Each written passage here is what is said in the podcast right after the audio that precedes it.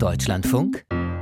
Deutschland heute die verhältnismäßig hohe Zahl von Menschen, die hierzulande Schutz suchen, darüber berichten wir ja immer wieder, stellt so manche Kommune vor Probleme. Nicht nur, dass Unterkünfte fehlen, dort wo geplant ist, welche zu errichten, Containerunterkünfte beispielsweise, kommt es teils zu massiven Protesten. In Greifswald musste der Oberbürgermeister gerade bei einer Versammlung von der Polizei geschützt werden. Ein anderer Bürgermeister in Mecklenburg-Vorpommern hat jetzt äh, sein Amt niedergelegt. Aufgrund der Zerwürfnisse in der Bevölkerung und weil, so begründet er es auch, die Kommunen immer mit den Problemen alleingelassen werden. Für den Nachmittag hat Mecklenburg-Vorpommerns Ministerpräsidentin Manuela Schwesig, SPD, die Kommunalverbände zu einem Flüchtlingsgipfel geladen. Über all das kann uns unsere Landeskorrespondentin Aufschluss geben, Silke Hasselmann aus Schwerin zugeschaltet. Zerwürfnisse in der Bevölkerung, aufgeheizte Stimmung. Erleben Sie das, wenn Sie sich umhören, auch so? Wie ist die Stimmung? Ja, das äh, kann ich auch so erleben und bestätigen, jedenfalls überall dort, wo die Bürger sich zu ähm, Einwohnerversammlungen begeben, wo sie sagen, Mensch, äh, heute tagt mal äh, der Kreistag oder der Stadtrat und die haben das Thema Flüchtlingsunterkünfte auf der Agenda. Da gehe ich dann jetzt doch mal hin und höre mir das Ganze an, stelle gelegentlich vielleicht auch meine Fragen, hoffe auf Antworten. Da ist die Stimmung schon häufig gereizt. Viele Leute sind ungeduldig wichtig. Und äh, das äh, merken natürlich auch die Bürgermeister, die Landräte. Die wiederum sind nicht einmal mehr enttäuscht davon, dass der Flüchtlingsgipfel des Bundes im Februar nichts gebracht hat. Das hatten sie geradezu erwartet. Aber äh, umso wichtiger, sich jetzt noch mal zusammenzusetzen. Ähm, viele sind auch sehr sauer darüber, dass der Innenminister Christian Pegel von der SPD dieser Tage gerade die jetzt ja doch sehr bekannt gewordene Gemeinde äh, Upal insofern oder sagen wir mal den Landkreis Landkreis Nordwestmecklenburg in Sachen UPAL in die Schranken weisen wollte. Da hat das Verwaltungsgericht Schwerin nämlich vorige Woche gesagt, also dass ihr jetzt schon angefangen habt, ein Containerdorf für bis zu 400 Asylbewerber in das 500 Seelendorf zu setzen. Äh, lieber Landkreis, das war nicht richtig. Die Baugenehmigung, da hättet ihr das äh, die Gemeinde vorher anhören müssen.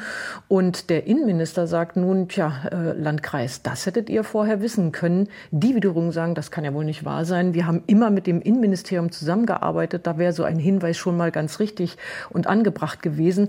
Das ist eine Kleinigkeit, soll aber zeigen, dass die Stimmung wirklich sehr gereizt ist und man jetzt doch endlich von der Basis aus betrachtet mehr hören will als nur wohlfeile Hinweise, die bei der Unterbringung, bei der, ähm, bei der Beschulung und so weiter von Flüchtlingen, ihren Kindern, von Asylbewerbern ja überhaupt gar nicht weiterhelfen. Da merkt man, das Problem wird versucht hin und her zu schieben, aber es bleibt eben.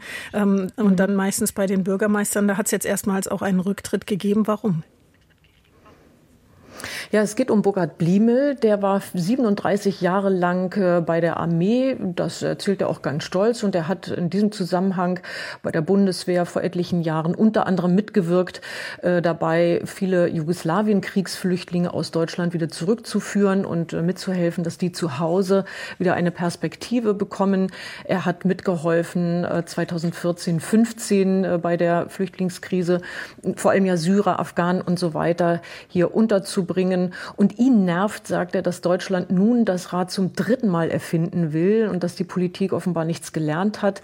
Ähm, vor allem, dass die Kommunen und ihre Einwohner irgendwann schlichtweg überfordert sind. Und das hat er in einem Interview folgendermaßen äh, illustriert. Letztendlich sagt man, okay, es gibt ein Flüchtlingsgesetz von 1992, in dem drin steht nachher, wenn der Kreis nicht mehr in der Lage ist, die Flüchtlinge unterzubringen oder aufzunehmen, muss es an die Kommunen abgegeben werden. Dann stellt zwar der Kreis das Geld, darum geht es ja auch immer, aber mir nützt nachher irgendwann kein Geld, wenn ich die Möglichkeiten dafür nicht habe. Und hier nochmal das große Problem. Ich habe keinen Wohnraum mehr. Wenn ich die 2% Leerstand, die Gemeinde hat eine eigene Wohnungsgesellschaft, ist ja eine sehr große Gemeinde von 3500 Einwohnern. Aber der Leerstand, den ich da habe, das sind nur renovierungsbedürftige Räume, die werden renoviert und dann wird eigentlich schon der Nachzug da sein. Das heißt also, ich habe eigentlich gar keinen Platz.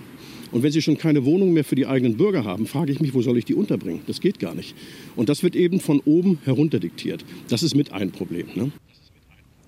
Und ein anderes Problem, sagt er, dass die Bürger natürlich immer schwieriger verstehen und auch respektieren und tolerieren, dass praktisch niemand das Land verlässt, obwohl er ausreisepflichtig ist. Das ist etwas, äh, womit sich das Land dann zu beschäftigen hat, so der Bürgermeister Bliemel auf, äh, auf eins.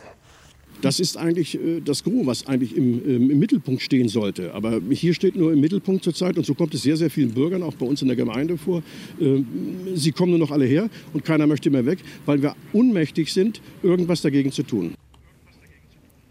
Frau Hasenmann, lassen Sie uns noch ganz kurz auf den Gipfel äh, schauen, der für heute Nachmittag angekündigt ist. Landräte, Kommunalverbände in Mecklenburg-Vorpommern, Bürgermeister sind davon äh, der Ministerpräsidentin eingeladen. Um was wird es da gehen?